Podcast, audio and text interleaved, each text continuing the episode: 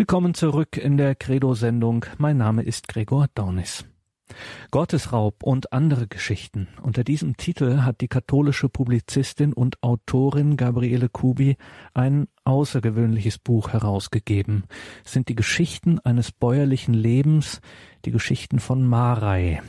Marei, eine Bäuerin auf seelischem Duzfuß mit großen Dichtern, Komponisten und Malern, tief verankert im katholischen Glauben, aber jeder dogmatischen Einengung fern, befreundet mit kleinen und großen Leuten. Marei war eine große Erzählerin. Kernig und mitreißend veranschaulicht sie in diesem Buch, wie das war, auf dem Hof mit acht Geschwistern und Tanten und Oma und Nachbarn und Tieren im Krieg und nach dem Krieg, auf Herbergssuche nach der Enterbung, als Dienstmädchen im großbürgerlichen Haushalt und auf Stehplätzen in der Oper, als Bäuerin und Kunstliebhaberin und Gast in Bayreuth. Alles taufrisch aufbewahrt in ihrem Gedächtnis und herausgegeben von Gabriele Kubi. Ich habe mit Gabriele Kubi über dieses Buch Gottesraub und andere Geschichten gesprochen.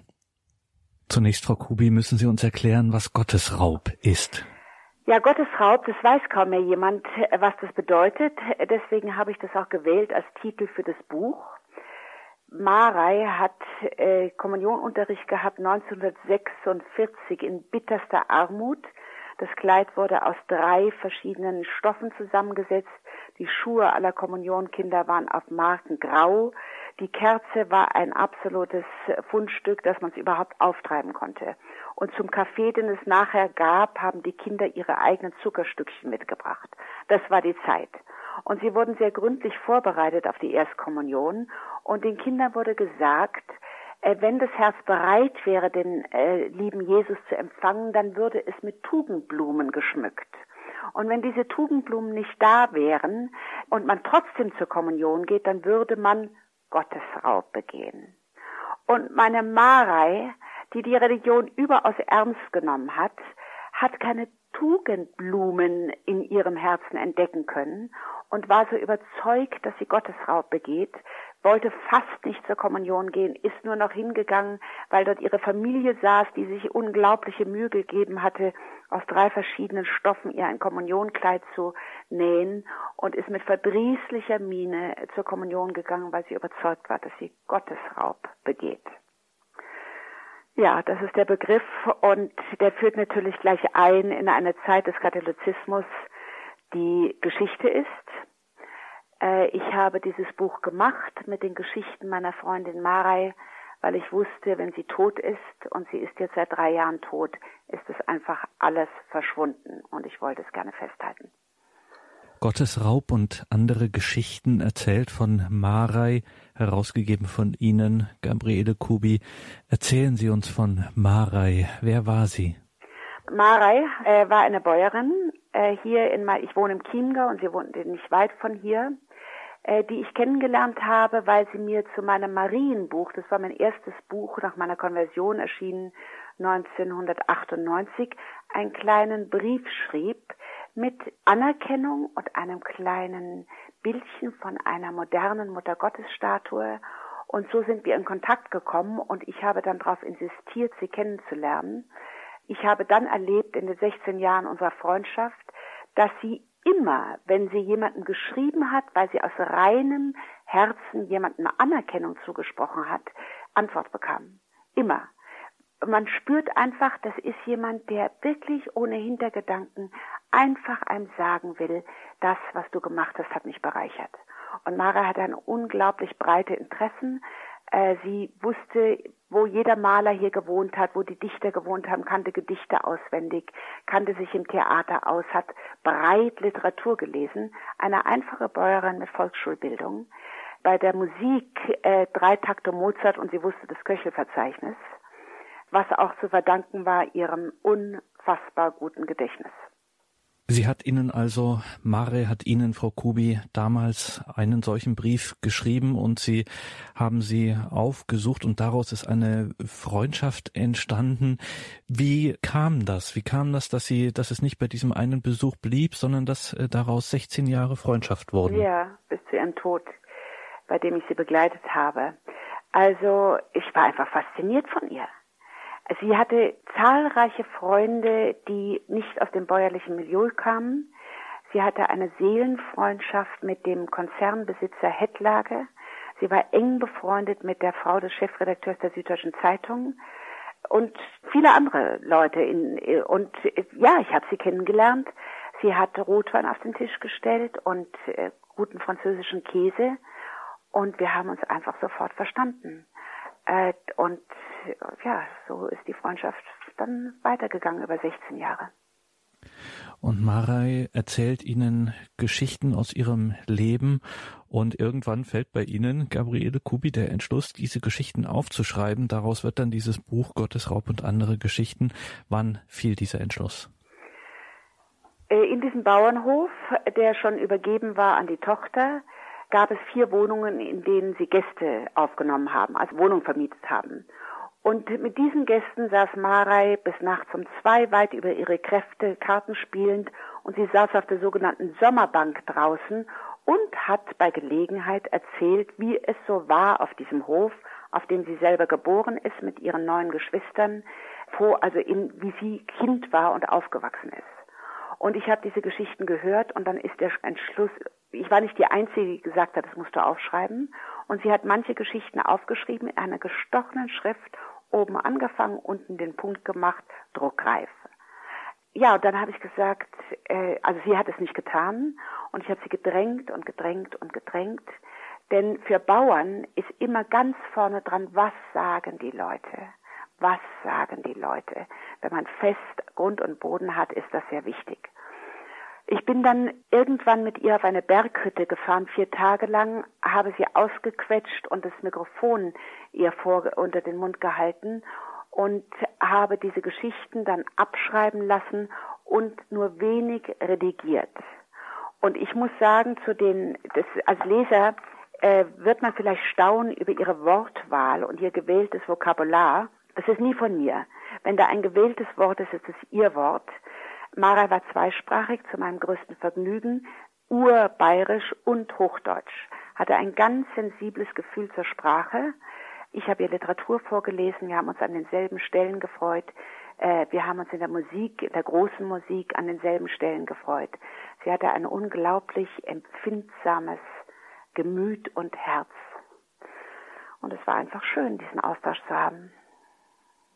Und es sind Geschichten, wie sie das Leben zu dieser Zeit eben äh, schreibt und in ihren Umständen von schrecklichen Dingen bis zu wirklich amüsant, unfreiwillig oder freiwillig ja. komischen Dingen. In all diesen Geschichten, Frau Kubi, da herrscht eine Unmittelbarkeit. Da wird man richtig hineingesaugt äh, in, in das Leben und in die Zeit von Marei. Wie kommt diese Unmittelbarkeit zustande? Ja, das freut mich sehr, dass Sie das so empfinden also sie hat einfach unglaublich plastisch erzählt. Sie hat ein Gedächtnis, so dass sie Dialoge von vor 30 Jahren so erzählen konnte, als wären sie gestern gewesen. Sie hat von meinem Leben mehr behalten als ich selber, wenn ich ihr nur erzählt habe über irgendjemand. Und so hat sie mit ihrer, und sie hat eine unglaubliche große Gefühlsskala, dass äh, lässt einen die Welt sehr intensiv empfinden, bringt aber auch Probleme mit, denn ein gutes Gedächtnis behält alles, das Gute und das Schlechte. Die unmittelbar kommt daraus, dass sie dieses unglaublich starke Lebendigkeit und Empfindsamkeit hat, die in ihr präsent ist und aus der heraus sie erzählt hat. Das ist, ich freue mich sehr, wenn Sie das jetzt so gelesen, also wenn das auch so bei Ihnen angekommen ist, dass man das miterleben kann. Diese Geschichten, ich sage Geschichten zum Lachen und zum Weinen, es ist der Katholizismus vor dem Konzil, äh, wo einfach alles in dieser frommen katholischen Familie, und die meisten Bauernfamilien waren fromm, alles durchwirkt war vom Glauben. Allerdings einem gesetzlichen Glauben. Es mussten bestimmte Dinge eingehalten werden. Äh, es wurde den Kindern Angst gemacht äh, mit der nahenden Apokalypse, mit den drei finstern Dog, wenn es dann mal ganz dunkel war, dann haben die Kinder gesagt, na, ich mach nicht auf. Also da haben sich nicht getraut, das Fenster aufzumachen. Und Mara mit ihrer großen inneren Weite hat dann dieses, diese Wandlungen, dieses Konzil auch als eine Befreiung erlebt, weil ihr nicht mehr Angst gemacht wurde. Und es hat eine Weile gedauert, bis sie gemerkt hat, dass diese ganz liberale Theologie auch wieder wegführt vom, äh, vom richtigen Glauben, vom wahren Glauben, wo ich dann möglicherweise eine Funktion bei ihr hatte, um mir wieder die Schätze, die unvergänglichen und unveränderbaren Schätze des katholischen Glaubens sozusagen mit neuem Blick darauf zu zeigen. Also es ist zum einen eine Welt, in der die kleine Marei mit ihrer Freundin Zilli zur Wallfahrtsbeichte nach Altötting äh, ist und dann ganz betrübt äh, aus dem Beichtstuhl kommt und ihr ganz äh, schlecht geht, weil der Priester noch gesagt hat, wenn du so weitermachst, wird dich der Teufel holen. Als nächste geht die Zilli in den Beichtstuhl und kommt ganz betreten heraus und Marei fragt sie, was ist denn mit dir los? Und ja, der Pfarrer hat gesagt, wenn ich so weitermache, äh, wird mich der Teufel holen. Und als wenn du so weitermachst, dann dir der Teufel. genau. Und als die dann hört, äh, hörte, dass auch mich der Teufel holen würde, fiel uns ein Stein vom Herzen. ja, genau. Ja, und äh, dann gibt es aber wiederum die an, auch so Geschichten von dem äh, Priester, von dem Ortspriester, ein junger Priester, knapp 30 Jahre, der dann in einer quasi Nacht- und Nebelaktion aus Angst, die SS könnte, äh, könnte eine Kirchenschändung begehen, noch schnell den Tabernakel in den Rucksack leer räumt und dann ja. in einer Nacht im Hühnerstall verbringt auf einem Stuhl.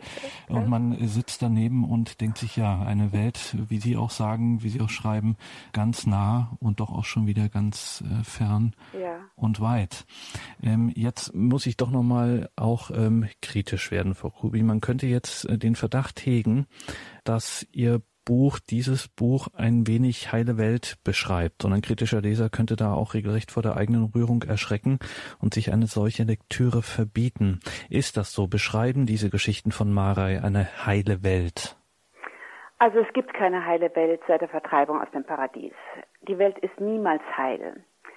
Es ist diese, Sie haben ja jetzt schon ein paar Sachen angedeutet, es ist natürlich diese Welt, diese bäuerliche katholische Welt in Bayern ist getragen vom Glauben.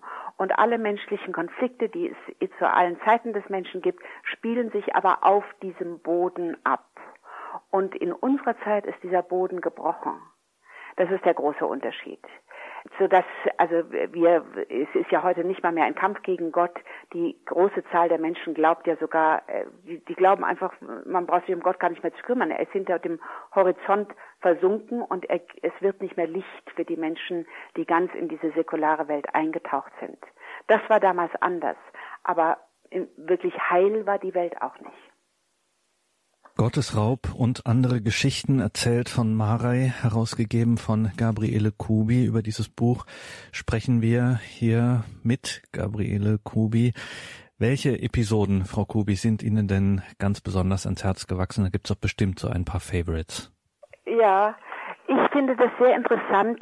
Äh, das war ja die Nazi-Zeit äh, in der Marei Kind war und äh, dann die Kriegszeit und die Nachkriegszeit. Das ist der, äh, im Wesentlichen, die meisten Geschichten sind aus dieser Zeit. Und ich finde das sehr interessant, wie diese, wie die, diese katholische Familie, was die Verhaltung zu dem Narzissmus hatten. Es ist bekannt aus der Geschichtsforschung, dass überall da, wo der Katholizismus stark war, Hitler weniger gewählt wurde als dort, wo der Protestantismus stark war.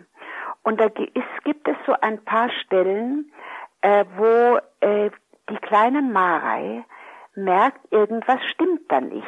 Äh, die Geschichte heißt Hitler nix als Hitler. Und sie erzählt, äh, dass damals, äh, das war irgendwann, äh, also es war noch äh, kurz vor dem Krieg oder nein, es war schon im Krieg. Äh, da wurde der Geburtstag von Hitler, 20. April, groß gefeiert und ein Mädchen mit blonden Zöpfen durfte dem Führer einen Blumenstrauß übergeben und jedes kleine Mädchen hat gehofft, dass es das mal tun darf. Und dann äh, fällt aber Mara etwas auf, nämlich wenn sie auf dem Friedhof ein Kreuz aus standen, äh, standen Kreuze aus Birken und darauf war ein Stahlhelm. Und sie hat auf diesem Friedhof gemerkt, dass die Leute ganz furchtbar geweint haben vor diesen Kreuzen. Auf Bayerisch heißt es, sie haben gerät. Und da ist ihr zum ersten Mal aufgegangen, so gut kann die Geschichte mit dem Hitler nicht sein, wenn die Leute auf dem Friedhof vor dem Birkenkreuz mit dem Stahlhelm so furchtbar weinen. Ja, da hat dieses Kind aus sich einen Schluss gezogen, da wird dieser Führer gefeiert, unsere tapferen Helden, die Kinder mussten riesige Säcke mit Schlüsselblumen sammeln, Winterhilfswerke an den Soldaten an die Front schicken und jetzt weinen die Leute immer vor diesen Kreuzen mit dem Stahlhelm. Ach, so toll kann das auch wieder nicht sein. Das war ein Fall. Dann äh, sagt die Mutter, äh, die, die sind ja nicht, die sind ja nicht richtig politisch gebildet, aber sie hatten ein Sensorium, da stimmt was nicht.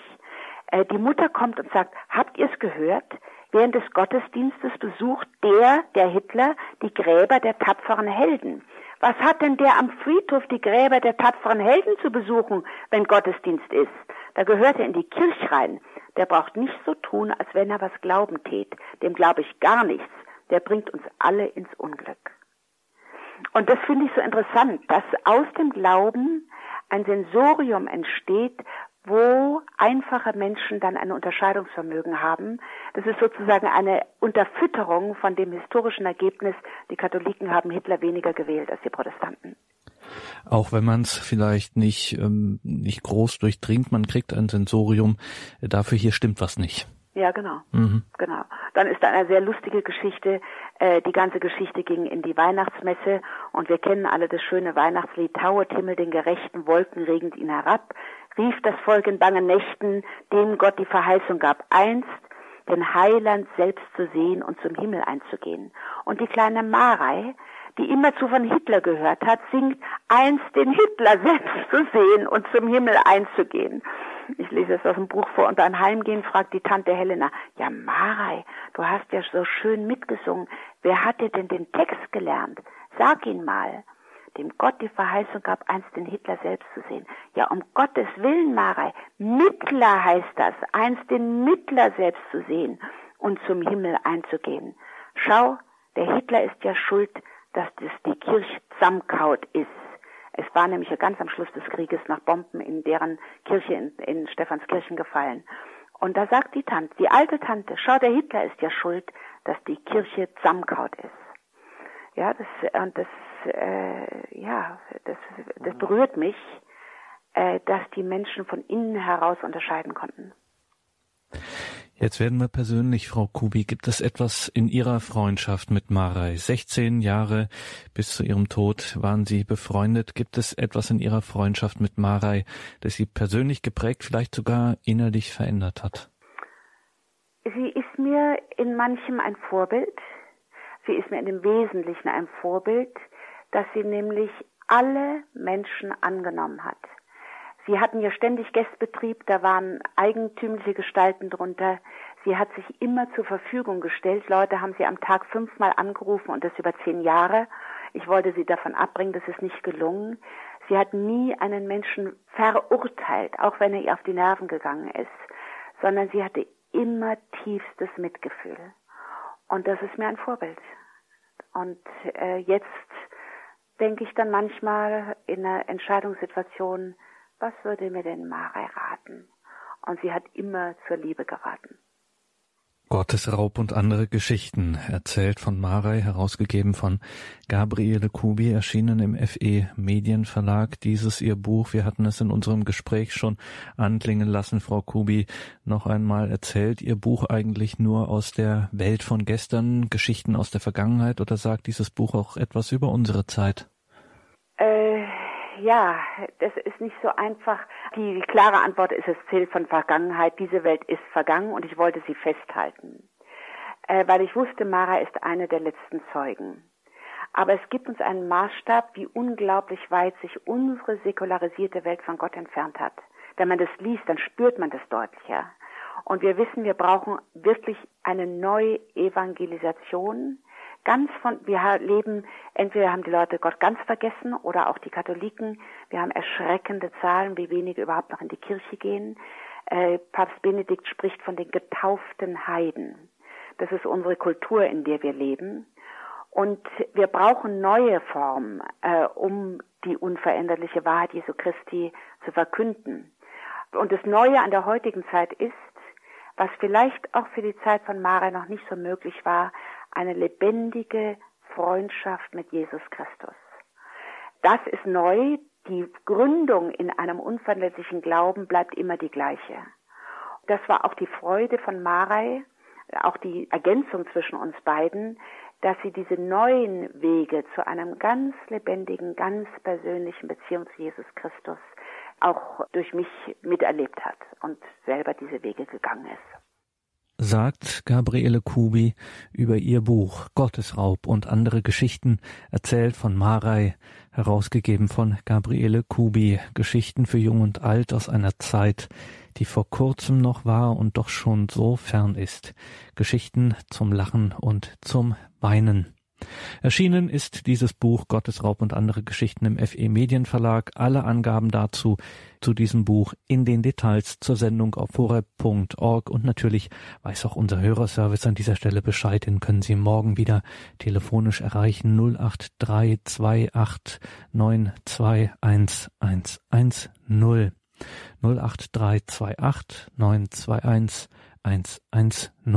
110 08328 921 110 diese Sendung gibt es wie immer als CD und Podcast, auch dazu Näheres auf hureb.org, unserem Internetauftritt. Und jetzt wird es Zeit, dass wir uns sammeln für das Gebet. Die Gebetsfamilie von Radio Horeb und Radio Maria schließt sich jetzt wieder zusammen um 21.40 Uhr zum Nachtgebet der Kirche, der Komplett. Mein Name ist Gregor Dornes. Ich wünsche Ihnen allen einen gesegneten Abend und eine behütete Nacht.